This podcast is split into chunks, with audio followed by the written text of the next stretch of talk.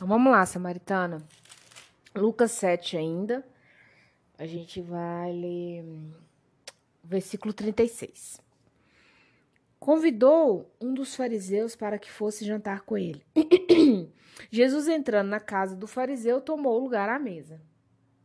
E eis que uma mulher da cidade, pecadora, sabendo que ele estava à mesa na casa do fariseu, levou um vaso de alabastro com unguento. Então, é um vaso com unguento, é um, imagina uma essência, um perfume bom, caro.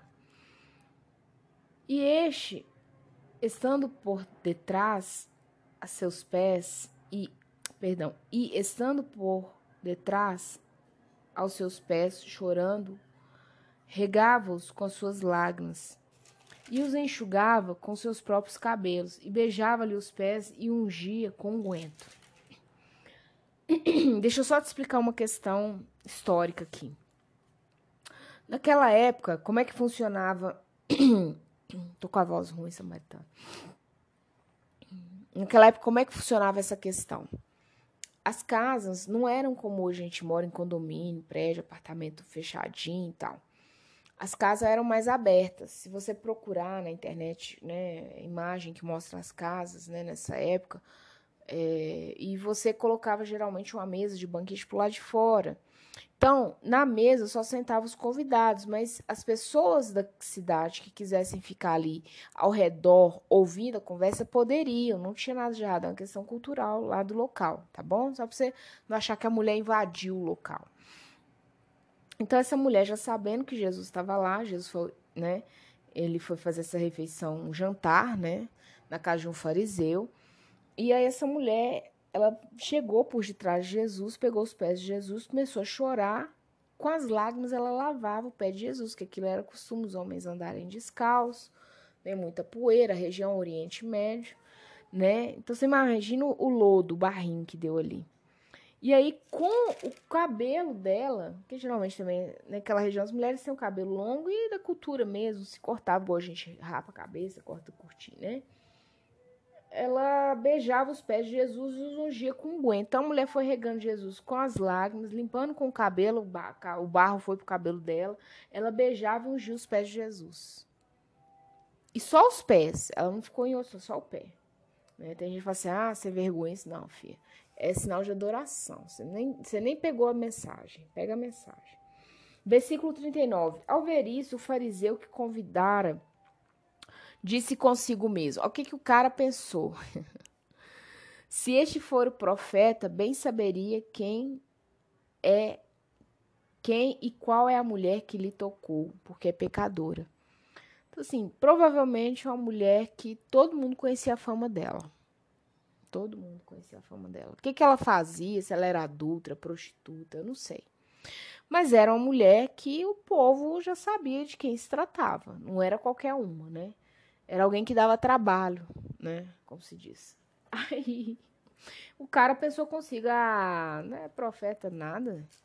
Que dia que um profeta ia saber que quem que é essa cidadã que tá aí, ó, beijando, chorando, limpando, e aceitar um trem desse. Cara, não sabe de nada. Se diz profeta, mas não é nada.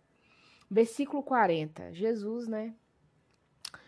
Jesus é Jesus, samaritana. Dirigiu-se Jesus ao fariseu e lhe disse: Simão, uma coisa tenho a dizer-te. Ele respondeu: Dize-a, mestre, né? ai, ai, ai. 41. Certo credor tinha dois devedores. Um lhe devia 500 denários e o outro 50.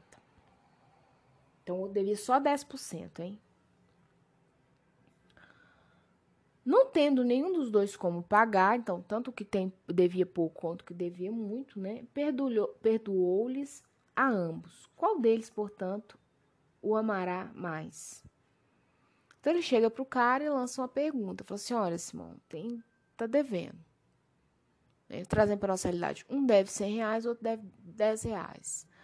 Aí, né, o credor olhou e falou que ninguém tinha condições de pagar, chegou e falou assim, olha, é, tá perdoado todo mundo, pode ir embora para casa. E ele chega e fala assim, então, qual que você acha que esse, né, é, esse credor deve amar mais? O que devia 10 reais ou o que devia 100 reais? 43. Respondeu-lhe Simão, suponho que aquele a quem mais perdoou né, que é o que devia 100 reais. Replicou-lhe Jesus: Julgaste bem, julgaste bem. 44. E voltando-se para a mulher, disse a Simão: Vê essa mulher? Entrei em tua casa e não me desse água para os pés, que era um costume também de lavar os pés, né? Esta, porém, regou os meus pés com lágrimas e os enxugou com seus cabelos.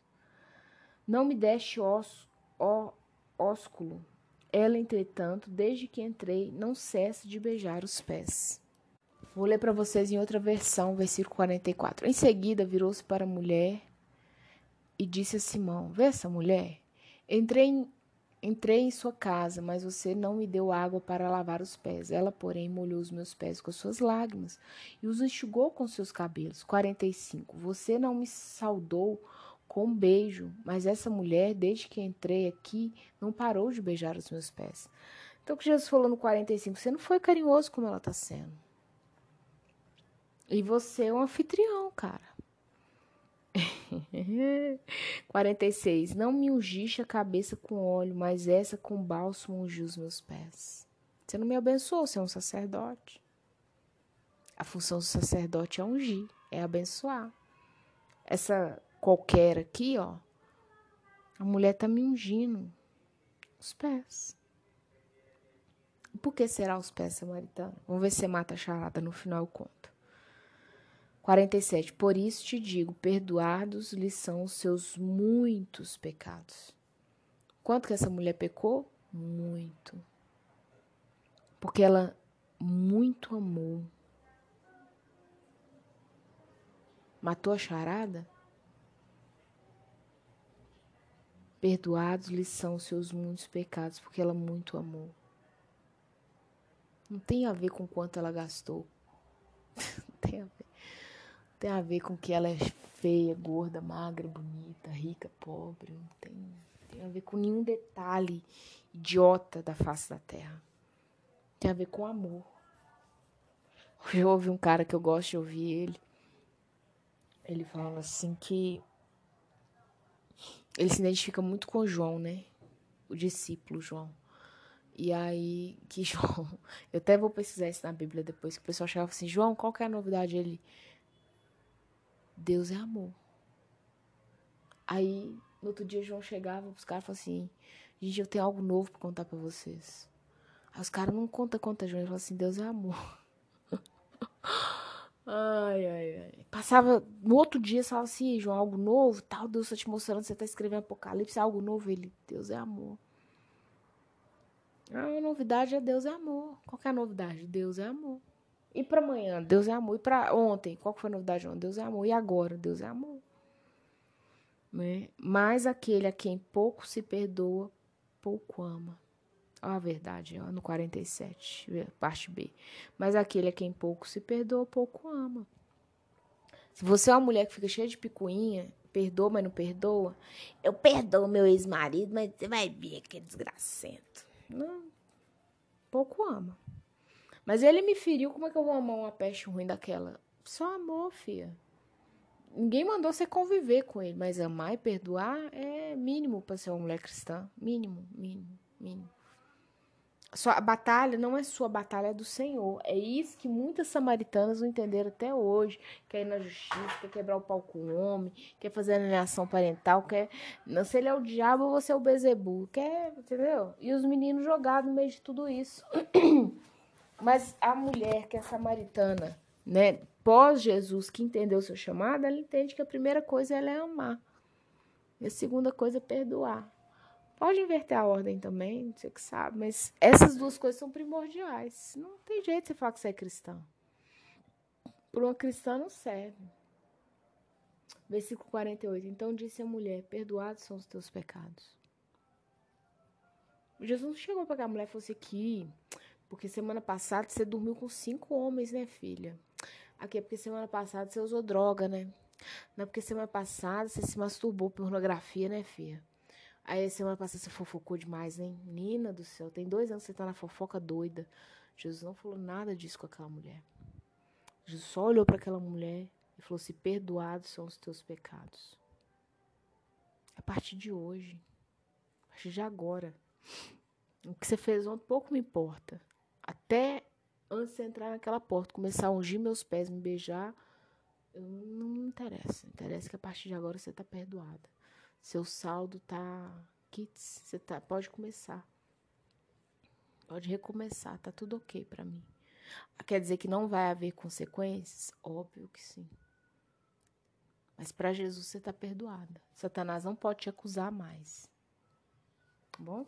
49. Os que estavam com ele à mesa começaram a dizer entre si: Quem é este que até perdoa pecados?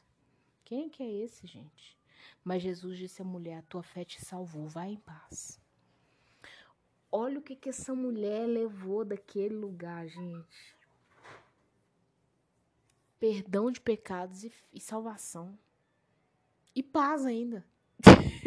de gorjeta essa mulher levou para casa naquele dia. Era um jantar, era uma noite, né? Não jantava tarde igual a gente, 8, 10 da noite, jantava-se, né? Igual janta na roça hoje em dia, creio, 5 da tarde, 6 da tarde. Mas olha o que, que essa mulher levou com a ação dela: perdão dos pecados, salvação e paz. Nossa, da boca de Jesus, que é tremendo, samaritana. Você precisa sair desse áudio aqui hoje, desse podcast, levando isso para sua vida. Perdão, salvação e paz. Fechou, filha. Fechou, acabou. Não interessa quem você foi ontem. Interessa quem você é a partir de agora. Perdoada, salva e com paz. Aqui nós vamos emendar o 8, versículo 1 a 3. Aconteceu depois disso que andava Jesus de cidade em cidade, de aldeia em aldeia, pregando e anunciando o evangelho do reino de Deus. E os doze iam com ele, os doze discípulos, né? E também algumas mulheres que haviam sido curadas de espíritos malignos e de enfermidades. Maria, chamada Madalena, do qual saíram sete demônios. Sete demônios. E Joana, mulher de Cruz, Cusa, procurador de Herodes. Susana e muitas outras as quais lhe prestavam assistência com seus bens. Resumo: essas mulheres elas dedicavam a vida ao ministério. Provavelmente elas não podiam pregar como os discípulos, né? Mas a vida delas era uma pregação visível e audível. A gratidão de Maria Madalena, que muitos falam que era prostituta, isso, aquilo, outro, a Bíblia não relata isso dessa mulher, só fala que foi expelido sete demônios da vida dela, né? Joana e Susana. Eram mulheres que elas prestavam assistência com seus bens. Mulher, os seus bens não é seu. Você tem casa, carro, bom emprego, bom salário, não é seu. Se não for para o reino, é só questão de tempo, vai por água abaixo. Como cristã, eu preciso te informar isso. Você precisa ter uma gratidão tão grande com Jesus que os seus bens são para adorar Ele. Os seus bens são para adorar ao ministério. Ah, você está mandando dinheiro para pastor? Não. 10% é o dízimo, você deve dar. Agora, você pode ofertar, você pode saber onde tem uma mulher passando necessidade abençoar. Um homem passando necessidade abençoar. Ô, gente, eu tenho um testemunho, vou contar para vocês. Tem uma moça que ela foi psicóloga dos meus filhos mais velhos e ela é da mesma denominação que a minha, não da minha igreja. E a gente de vez em quando fazia reuniões de oração entre mulheres. e ela era divorciada há muitos anos. Ela tinha um casal de filho com um homem que mora, morava, né? Porque ele faleceu no interior de Minas, na região centro-oeste de Minas. E ela tinha um casal de filhos adultos, assim, tipo, uma morava até na Austrália, o filho morava, mora em São Paulo, morava não, a filha dela ainda mora na Austrália. E filhos adultos, assim, tipo, 30 pra, pra cima. E tinha muitos anos, tipo, 15, mais de 15 anos que ela já era separada desse homem. Fato é que esse homem, ele, não sei se ele era desviado ou endemoniado, não sei o que, que ele era, não. Mas parecia que tinha Jesus um período lá, ele abandonou e ficou doido. Esse homem deu uma doença, um câncer degenerativo. E ele, ao longo da vida doida dele, ele não amou outra mulher. Amava para sexo, mas não amou esposa mesmo. E o filho falou assim: mãe, vou parar minha vida, né? Ele, não sei se tinha passado um concurso. Eu sei que ele estava numa fase maravilhosa na carreira dele. Ele falou assim: olha, eu vou dar um, um stand-by na minha carreira porque eu preciso cuidar do meu pai. E a filha lá na Austrália desesperada. Ela falou assim: Não, meu filho, de jeito nenhum. Eu vou cuidar do seu pai. Eu falei assim, Vânia, vou citar o nome dela aqui. Eu falei assim: É sério isso? Ela, sério. Eu amo ele em Cristo. Não quero estar tá casada com ele, tudo, tudo nós vivemos, não cabe, né? Mas eu não faria isso por um estranho. Por que não fazer pelos meus filhos? Meu filho está no auge da carreira, faz sentido ele parar a carreira dele para cuidar do pai, sendo que eu posso parar esse período para auxiliar no cuidado desse homem? Porque o homem tinha posse, então tinha cuidador junto, mas tinha que ter um tutor também, né? Que ele estava ficando de certa forma inválido. Samaritana, essa mulher parou a vida dela. E ela foi lá para essa cidade no centro-oeste mineiro cuidar desse homem até o último sopro de vida dele. Eu acho que foi um ano e meio quase ela cuidando desse homem. Porque a doença era para a morte mesmo. Ele não ia ficar vingando, né? a menos que fosse feito um milagre. Então ele estava tava comendo ele lá aos poucos, coitado. E ela, de lá, ela fazia reunião de oração com a gente. Gente, ora pro fulano, fulano tá assim, tá assado e tal. Gente, eu tô no hospital com fulano, peço oração, ele tá sentindo muita dor. Ela voltou a ser esposa dele? Não. De forma alguma. Mas ela cumpriu a missão do ídio dela. Ela amou aquele homem, perdoou ele de todo o coração. E ela contou algo que marcou minha alma, que no dia que morreu e tudo, o filho veio de São Paulo. O filho vinha de vez em quando, fim de semana, feriados, ajudar. Que o filho, a filha lá da Austrália participou, né, por conferência. Hoje em dia tudo é vídeo. Que o filho dela abraçou e falou assim: Mãe, muito obrigada.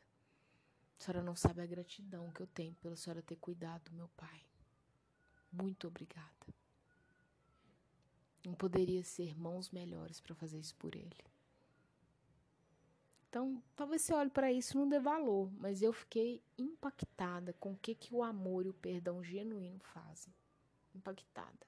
É uma história real, eu vivenciei ela com essa mulher. Que o Senhor te abençoe e te guarde, nós sejamos essas mulheres, né? Essas, essas mulheres, não só essa que enxugou, né, ali os pés de Jesus e ungiu e saiu com perdão, com salvação e com paz, mas essas mulheres também que ajudavam Jesus nas suas necessidades. É top.